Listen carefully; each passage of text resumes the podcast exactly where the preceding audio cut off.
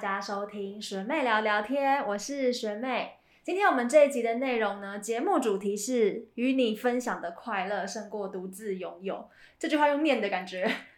好奇怪，好想唱一下，有点矫情，是不是？对，今天我们邀请到的来宾是渔夫莎莎，欢迎。Hello，大家好，我是渔夫莎莎。很开心，因为其实我们过去随便聊聊天呢、很常邀请到的来宾都是一些身心灵的工作者，或是有一些相关经验的朋友。那今天呢，我们邀请到的莎莎，她是一名部落客。我们先请莎莎跟大家自我介绍一下。Hello，大家好，我是一个部落客，叫渔夫莎莎。然后我部落客内容大部分都是一些吃喝玩乐，然后跟娱乐相关，就是一些比较轻松话题的内容这样子。对，渔夫莎莎的渔是娱乐的娱啊，对对对，对要强调一下，渔夫莎莎的渔是娱乐的娱，然后会有这个名字，主要是因为，嗯，第一个是我老公很常叫我渔夫，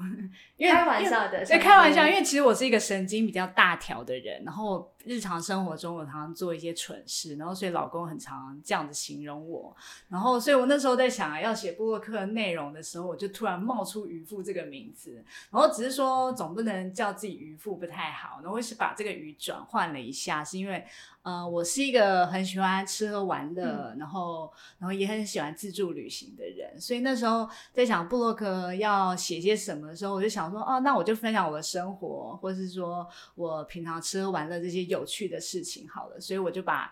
渔夫的这个渔转换成娱乐的娱，然后莎莎是就是亲朋好友对我的昵称，所以我就产生了渔夫莎莎这个名字，这样子。莎莎有提到，其实你自己的个性本身喜欢吃喝玩乐啊、旅游体验，嗯嗯然后你也很喜欢分享，对不对？啊，对对对，然后这个可能跟我以前的工作也有一点关系。我以前是做我的工作是做行销的，那行销其实它就是去探索一个产品的一个特点，嗯，然后它把或是它的优点，然后把这个东西放大。然后所以布洛，然后我就很很喜欢分享这些事情，所以布洛克某种程度也有在结合我以前的一些 skill 这样子。但其实我们在看网络上啊，因为现在自媒体、社群平台都很多了嘛，嗯那大家其实分享出来的生活啊，或者照片，甚至是影片，都是光鲜亮丽。但实际上，布洛克是这么光鲜亮丽，或是还有一些背后的甘苦谈，今天都要请莎莎帮我们来分享一下。OK OK，一开始我们节目想先跟莎莎来聊的是，呃，一开始你刚刚有提到嘛，你有正职的工作，然后是嗯从事行销相关，那为什么会决定说，哎，那我也来体验一下当布洛克是什么样的感觉呢？嗯，好，其实这个说来话长，是一个 long story。慢慢说，我们前面聊聊天，时间完全给你。就提到，其实我一开始原本也只是一个上班族，然后但是我是一个很晚婚的女性，嗯我是快三十八岁才结婚，然后我们结婚之后大概一年就开始想要求子这样子。那那时候因为求职这件事就是跟时间赛跑的一个问题，这样。所以我们那时候就开始做，直接就进入试管。我就想说用一个最有效率的方式，然后但是呃一边上班一边做试管，其实是一个很很很困难的一件事情。所以那时候我跟老公就讨论说啊，那我们把工作辞掉，我就我们我就专心调养身体来求子。可是，呃，求子我们大概花了四年的时间，这当中我大概做过了十次的试管，真的好辛苦哦。大概就跟国父革命是一样的。那经历过十次的努力之后，嗯，没有成功，我们就决定说放下这件事情。嗯那因为老公的工作是还 OK 的，然后再加上没有小孩，我们就没有那么大的经济压力，所以嗯，跟老公讨论结果就是，哎，我不一定要回去职场。那如果不回去职场，我就开始思考说，哦，那我人生接下来要做什么事，然后还有做什么事是可以带给我成就感的。嗯所以那时候就想到，哎，我我其实平常就很喜欢看人家一些部落客、一些部落格的文章，然后我就那时候在思考说，哎，那我也可以做这样子的事情嘛？所以那时候就想说，好，那就来尝试看看。然后所以就是走上了这条路，这样子。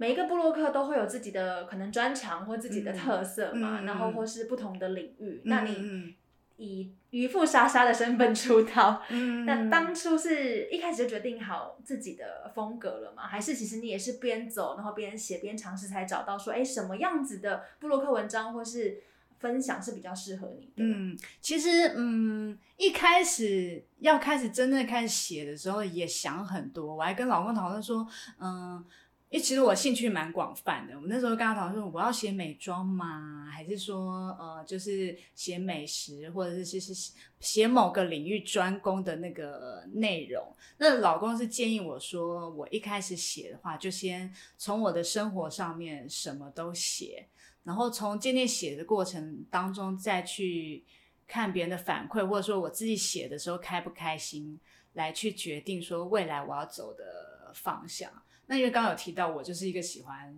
吃喝 玩乐跟娱乐的人，所以我那时候就把自己的风格，就是希望用一种比较轻松或者比较像我们日常一般人的口吻来去写呃这个内容。因为其实一开始，其实我老公本身也是一个布洛克，嗯而且他是一个知识型的布洛克，他是专门写游戏方面的。那基本上他粉丝比我多很多。这边有要帮他打广告吗？还是就先跳过？啊，你去搜寻飞鸟粮，大家就会找到他这个 他的那个布布洛克这样子。然后那时候我就想说，因为他给他，我看到他那么成功，其实我自己也会有点压力，想说啊，那我是不是也要弄得专业一点？但他就是鼓励我说。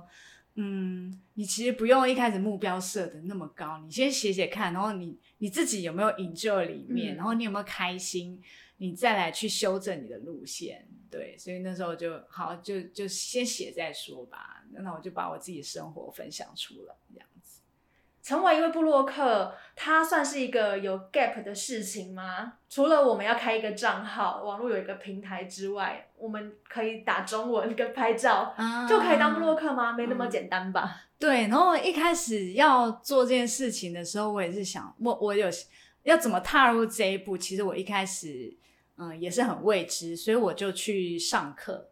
那时候疫情还没有那么严重，还有一些实体课可以上的时候，我就去上一个呃专门教人家怎么当布洛克的部落怎么当一个布洛克的课程。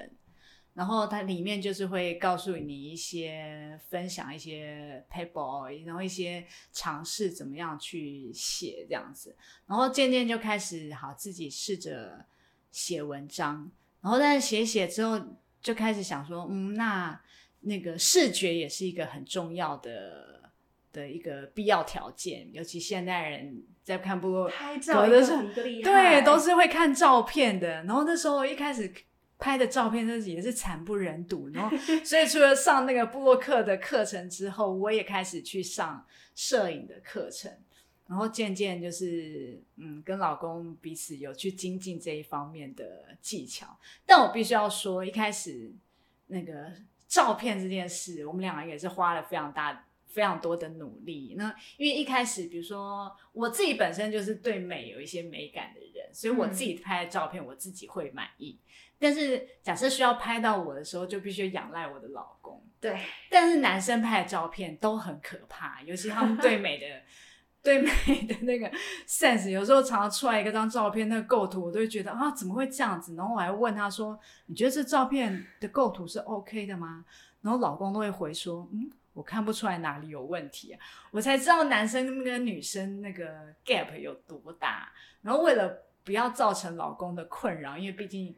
部落格这件事情是我自己想做的，嗯，然后我也不想两个人因为这件事就产生很大的摩擦或者是争吵，所以我后来的方式就是，假设我要写一个餐厅或者写一个民宿之前，我都会先去上网 survey。然后这个民宿的特点或者餐厅的特点是什么？然后找很多 reference 的照片，然后所以到那边之到那边的时候，我就会跟老公说，这这地方特色是什么，哪些是必拍的。然后我甚至找好这个照片跟构图给他看，就说你就是拍这样。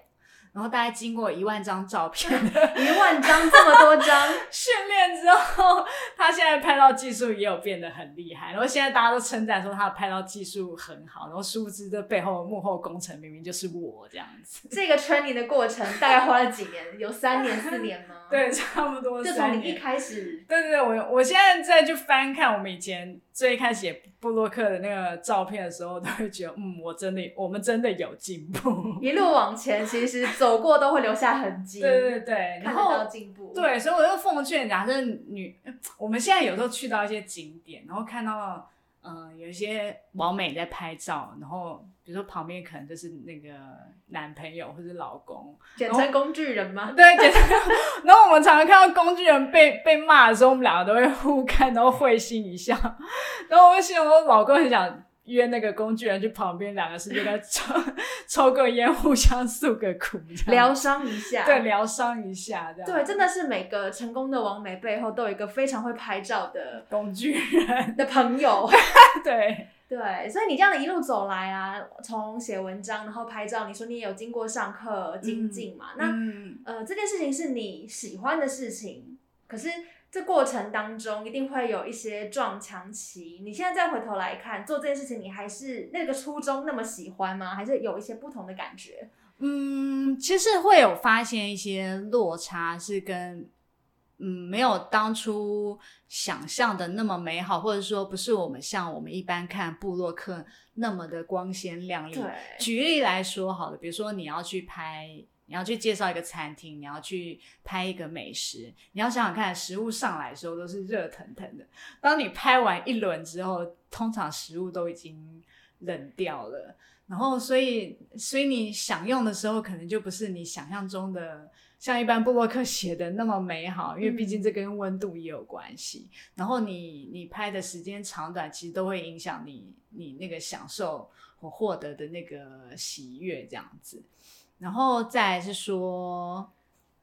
再是说，呃，假设，呃，民宿的话是还好，因为民宿比较没有温度这个问题，所以就会发现说，哦，其实没有不不见得每件事情都是光鲜亮丽，因为因为你你如果是一个兴趣，你就是去享受它，但是你当你赋予一个使命的时候，你必须拨一点点时间在你想要。呈现的那个内容上面，其实会牺牲掉一点乐趣啦。对，因为像我自己啊，比如说我出去玩或什么的，我就不是那种很喜欢拍照的人。我就是东西来，我一定会就是先吃，吃完说哎没有拍照，会忘。所以我就会觉得说，不管是部落客或是在网络上看到很多很越爱分享的朋友，我就觉得他们很厉害。嗯，对啊。那像你自己会有时候。嗯，因为有布洛克这个身份之后，反而有些小确幸是留给自己的嘛？你会吗？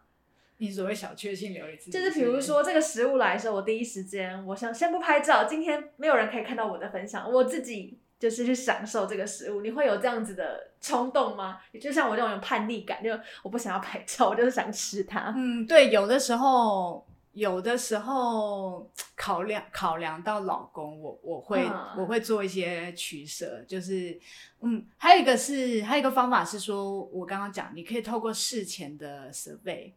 来去让你做这件事情的效率越来越快。所以我们现在就是，比如说去到一个餐厅要拍食物之前，可能我们现在的时间会越来越缩短，因为我已经先做好功课，说哦哪些该拍，然后第二个是说。对那个品质的要求也不用到那么的夸张，那么的 over。因为以前我都一次就去拍可能好几百张，然后从里面一个餐厅，呃，对，一个餐厅，哎，呃，这可能至少一百张是绝对有的。然后一直要各这个角度，然后后来我有去上一个美食部落课的一个。的课，嗯，然后他就是说，其实照片我们不是要拍出一个像商业摄影的照片，其实最重要的是那个氛围。就这张照片要你能够看到这张照片的时候，人家可以想象说，哦，这是一个什么样的情境？就当下的那个背后的人，他是是一个什么样的人，然后呈现出来的那个氛围才是最重要。所以你食物甚至他有被吃一口。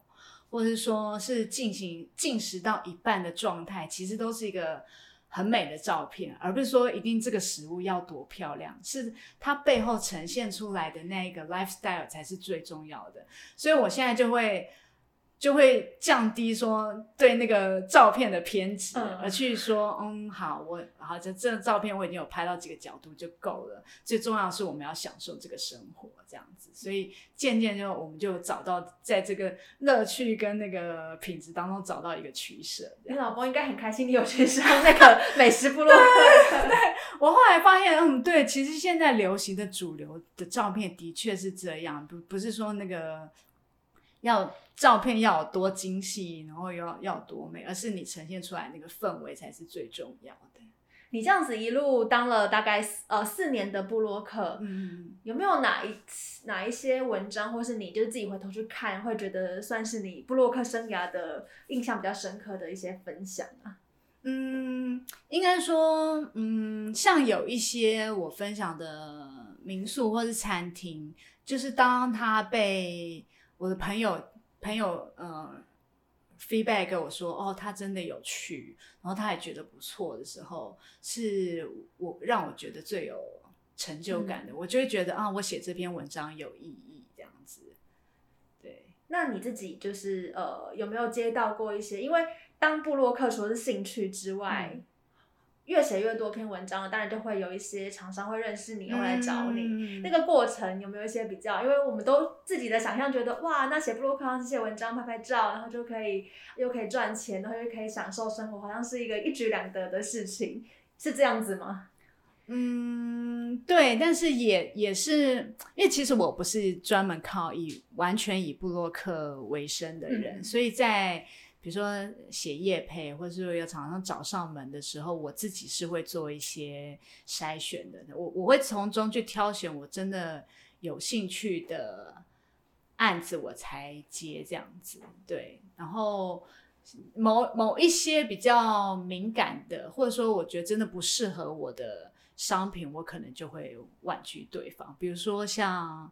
比如像曾经有那个。瘦身的产品的厂商来找我，然后又问我说：“哦，你有没有胖的时期？因为他们想要做一个 before after 的一个比较。”然后我就我这人就是我真的没有胖的时候，这句话说出来整个炫耀，是不是有点那个 没事嚣张？就真的没有吗？对对对，因为我我我我的体质就是这样子，所以那我也不想骗别人，所以像这方面的产品，我就真的会。玩具厂商这样子，所以其实以渔夫莎莎的角度来分享文章，然后来写一些呃各个不同的心情的话，都是你本人最真实的状态。对，大部分我会分享的都是我是真的有体验，然后像有一些体验，当然跟你想象中会有落差，那我会我会委婉的来去呈现，比如说像有一些食物，可能它是比较。呃，讲白话就可能对我来讲，我会觉得有点过咸，太咸了，口味太……对，我那我就委婉说这个东西就是比较重口味。那你你如果是比较清淡，或者说你是吃不惯重口味的人，这个可能就比较没那么适合你。我会用比较委婉的口吻来去。来去来去说明这件事情，但是我目前为止我还不敢，我我是不想走犀利的路线，没有那么直接 diss，对我没有，我不想 diss 厂商或者说批判人家的产品，我我会避开这个东西。哦，所以以后我们比如在看一些网络的那种亲身分享或体验的话，几个关键字重口味，所以就把它有点，或者说这个不适合某些。某些人的时候，你可能就会思考，嗯，布洛克没有很喜欢就可能反过来，因为有些可能会分享说，这道菜很适合重口味的朋友哦。代表说，那如果你口味清淡，你就要稍微避开来。嗯，然后还有一个，我刚刚讲说，我不是以这个为生，所以那个东西如果真的太雷。我我会选择，我就情愿不要写这个东西。了解，因为其实也不是说，因为我们看布洛克，可能大家都会觉得哦，这就是叶配叶配。但其实莎莎你不是嘛？你是对，其实大家如果看我文章，你会发现，其实我的我的叶配文章跟一般布洛克比起来，算是少的，所以我比较倾向去分享我自己真实的体验这样子。嗯，因为你有说到，就是其实他是一个呃非常喜欢上网做功课，嗯然后就执行，把它当一个专案来处理的人，嗯对对不对对你可以分享这一块吗？尤其你呃除了写文章跟呃去吃喝玩乐这件事情本身是你的兴趣之外，嗯其实在前面做功课这一块，你嗯。本人也很投入，对不对？对，因为其实嗯嗯，算是职，我不晓得算不算职业病啊。就是我们以前做行销的时候，你本来就前期要花很多时间，比如说你要去做比较，然后你要去 survey 这个特色是什么。我我以前。我老公都说我有点病啊，比如说以前要自助旅行的时候，我是做很完整那种 Excel 表格，行程表，行程，然后包括，然后我就比较，假设饭店，我就列出各个饭店特色是什么，然后价钱是怎么样，然后 CP 值哪个是最高。其实我很 enjoy 在，我很喜欢，嗯，花小钱，但是得到最大的效益，我是追求 CP 值值这件事情。所以，如果我最后做出来那个决策，然后我真的去呃体验的时候，发现哦。真的，这个 CP 值很高的时候，我会觉得成这个成就感会比我花大钱去获得一个假设很奢华的体验来讲，我觉得 CP 值这件事带给我的效益是更高的。所以反而是前期，就是你会觉得自己在专案的执行跟决策的选择上头获得了满足，对，就是我做了功课呢，我最后获得的那个呃决策那个成果是，我觉得哎，我是因为我有做功课，可以得到这个好的体验的话，我会觉得那个带给我很大成就感。这样现在问有没有什么例子吗？比如说你哪一次出国的自助旅行，或者啊自助旅行就好，嗯然后你觉得哦这一次我的选择真的太正确了，我完全搞定这一切。嗯，比如说出，嗯，其实这这个在出国选择饭店或住宿的时候还蛮常发生的，因为、嗯因为你其实你出国，你本来可以选择的住宿的选择就很多。那啊，当然大家也会有一些预算上面的考量，然后你或者你你会有很多的 criteria，比如说我要距离近啊，啊，对，比如走路不要那么多啦，然后预算要合理呀、然后房间最好还能拍出来是漂亮啊，有个什么浴缸，有个采光，这对样对对对，那呃就是画或它的设计很漂亮之类的。我我觉得出国的时候蛮常碰到这样子的的成果，或者是说哦、呃你挑选的那个地方是又不用花大钱又很好玩这样子，你的旅游路线是什么路线？是呃，比如说都市行程，还是户外行程，还是呃以美食跟美景为主的行程？嗯，应该算综合 都会有。但是我我比较不是属于纯户外的那一种，就是比如说什么登山路线啊，然后完全大自然那种，就是通常美景这种大自然这种，大概只会占我旅行的的可能 maybe 五分之一，OK，那五分之四就是会在还是要嗯，就是美美的享受美美的，切。对，就是拍出来是漂亮，然后轻松快乐的这种行程。对，所以如果说就是你的旅游喜好是跟莎莎接近的话，其实真的就很推荐，嗯去你的部落格看一看你分享的文章。对我，我觉得，我觉得我应该算平凡的女生，应该百分之可能七十的 女性都是跟我差不多。然后还有一个是我想要强调的，就是我我想要我想要传达的是，像我们这个年纪，就是已经是已经奔四不知道到哪里去的女性，就我们这样的熟女也是可以。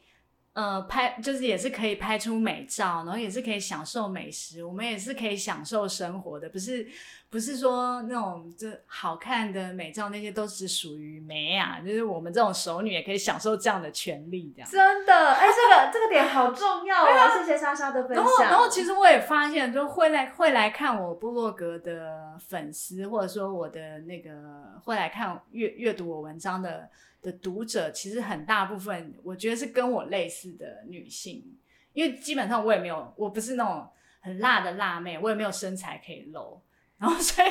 会会欣赏我文章跟我呈现出来的照片，基本上我觉得跟我是有某种程度类似的的那个 maybe 主妇啊，嗯或者是说熟女啊，类似这样的的女性居多。就是你的读者可能群众都会比较指向在这个年纪区块的女性。对对对其实我觉得这还蛮重要的一点在于说，就是莎莎呈现出来的就是人生，除了可能你有家庭，或是你有工作或什么的时候，你会有点忘记自己。啊，对对对，我也想告诉女生要好好爱自己，不管你是几岁。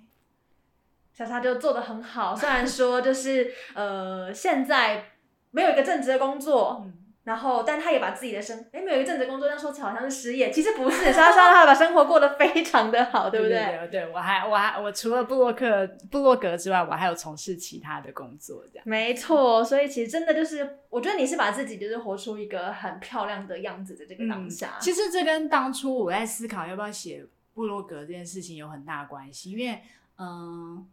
本来本来我们是想要有个，本来我们想要有小孩，是因为觉得小孩可以让我们的生活过得更丰富。有一个重心吗？是这样说吗？嗯，应该说，嗯，小孩就是就是一个未知，就是一个惊喜。那有了小孩可以让我们可能原本夫妻的生活会会有更多的面向，然后变得更丰富。然后，但是后来当我们发现说，哦，这件事我们可能没有办法达成的时候，我就觉得啊。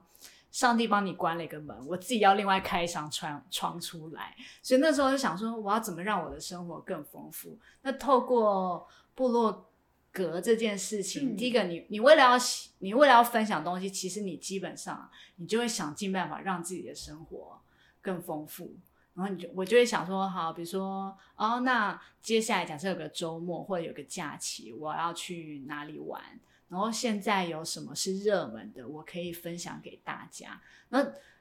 嗯、呃就渐进的就会让你的生活越来越丰富，这样。嗯，其实我这边也蛮想要问莎莎，在于说，呃，以这个布洛克的人生生活的节奏来看的话，嗯礼、拜一到礼拜天，你都会大概怎么样去安排，让你的生活过得又多彩多姿，但你同时还是有固定的产出？嗯，其实我嗯，因为其实我我自己本身正职应该算是在做投资啊，所以我平日的早上我都是在做投资相关的的一些研究工作。那但是到下午，然后收盘之后，我就比较空闲，我就会开始准备我部落部落格该写内容的一些功课，比如说我就开始看、上网看有哪些。呃，旅游资讯啊，或者说开始设备餐厅，或者是说哪些景点的资讯，然后下午的时间我也会利用有空闲，我也会利用时间开始来构思我的文章。嗯，那体验的部分就大，因为需要一个工具人在，所以为了配合老公的时间，就基本上都是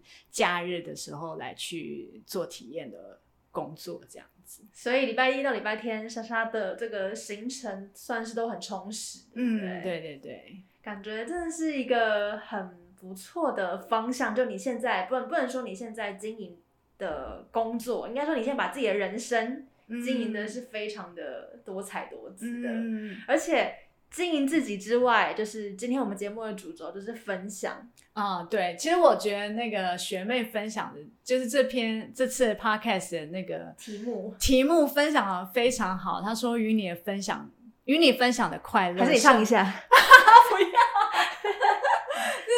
唱一下就偷了我年龄。对，他们与你分享快乐胜过独自拥有，的确就是我想做这件事情的宗旨，这样子。对，嗯，我觉得接嗯。我觉得这个下标下的非常好。节目的最后啊，其实莎莎在有一次去健身房的时候啊，对对对，讲到这个写部落格碰到有趣的事情，我我突然就想到一件事，就是我本来想说我这种奈米级的部落客应该不太会有什么人认识，然后也不会被认出来，所以我平常都是很随性。然后有一次就是素颜去健身房健身的时候，然后突然有一个太太就是飘进我，然后就小声的问我说：“请问你是渔夫莎莎吗？” 然后我当下，我当下就愣住，想说：“我素颜呢、这样你都认得出来。”然后，但是我心里就是觉得有一点惊喜，想说：“哇，原来我的文章真的有人看。”然后就觉得嗯很开心，就是你写的你写的东西有人被看到，就是被别人看到，然后。呃，人家真的有阅读，然后又可以被认出来，就满足了一下小小的虚荣心。虽然我当下是素颜，但但是就觉得，嗯，好，那我以后就是文章要好好写。然后还有第二个就是我要注重一下自己的形象管理。对，就是以后就算去健身房也是淡妆要化一下。不会啦，莎莎，我相信你有被认出来，就绝对就是你有没有化妆？没有落差是吗？对，才会被 认出来。可是其实真的是。呃，如果因为毕竟写部落格很重要的成就感来源就是有人看，然后有人去肯定你的文章嘛，对不对？对，其实我很想跟嗯，假设你有这个梦想，或者说你有这个，嗯，也想来做这件事情，对，也想要做这件事情的话，其实它的进入门槛没有很高。你你都可以，我觉得最重要的是你要先踏入这一步，就是你就是先，你就是先写就对了。那其实一开始看的可能都是只有你熟悉的亲朋好友，但是我觉得即便是只有嗯个位数或者少数的人看，其实这件事都是只要你做这件事是快乐的，你都值得做这件事情。因为像我现在。嗯，做了三四年之后，我自己再回来看自己文章的时候，其实不管它的流量或是呃点阅率是怎么样，我我自己看到自己累积写的这些东西，我自己都会觉得很有成就感。就是我有留下一些，我产出一些内容，我有留下一些东西。那不管有没有对别人造成影响，至少我自己是快乐的。对，也希望所有的有听学妹聊聊天的朋友们啊，都要找到自己喜欢的事情来做。嗯嗯嗯。对，把生活过得跟莎莎一样多彩多姿。对，我觉得女生有自己的兴趣很重要。那莎莎接下来的部落克、部落格的分享有什么更多不同的方向，或是你自己的规划，会往别的什么路线走吗？嗯，就是嗯。目前就是，当然还是围绕着吃喝玩乐这个方向这样子，因为一直光这个光这个范围要写的东西就写不完，而且一直不会不断会有新的。新的民宿啊，新的餐厅产生，就是这个东西是不会无穷无尽写不完的，对，所以目前可能暂时还会围绕在这个主题上。而且疫情也就是渐渐解封了嘛，对对，然后接下来可能渐渐又可以开始出国，又开始可以开始写一些国外。旅游的事情这样子，对，我们也都很期待。那如果喜欢莎莎的朋友们，要记得就上网搜寻“渔夫莎莎”，就可以看到你的部落格，对不对？啊，对，娱乐的娱哦，大家不要搜寻错字哦。好啦，今天感谢莎莎来到我们的节目现场，好，也要谢谢学妹。对，那也欢迎所有的听众朋友要记得订阅，还有按赞跟分享我们的节目。那点开下一集的节目之前呢，也帮自己泡杯热茶，找个舒服的位置。我们下一集的学妹聊聊天再见了，拜拜，拜拜。Bye.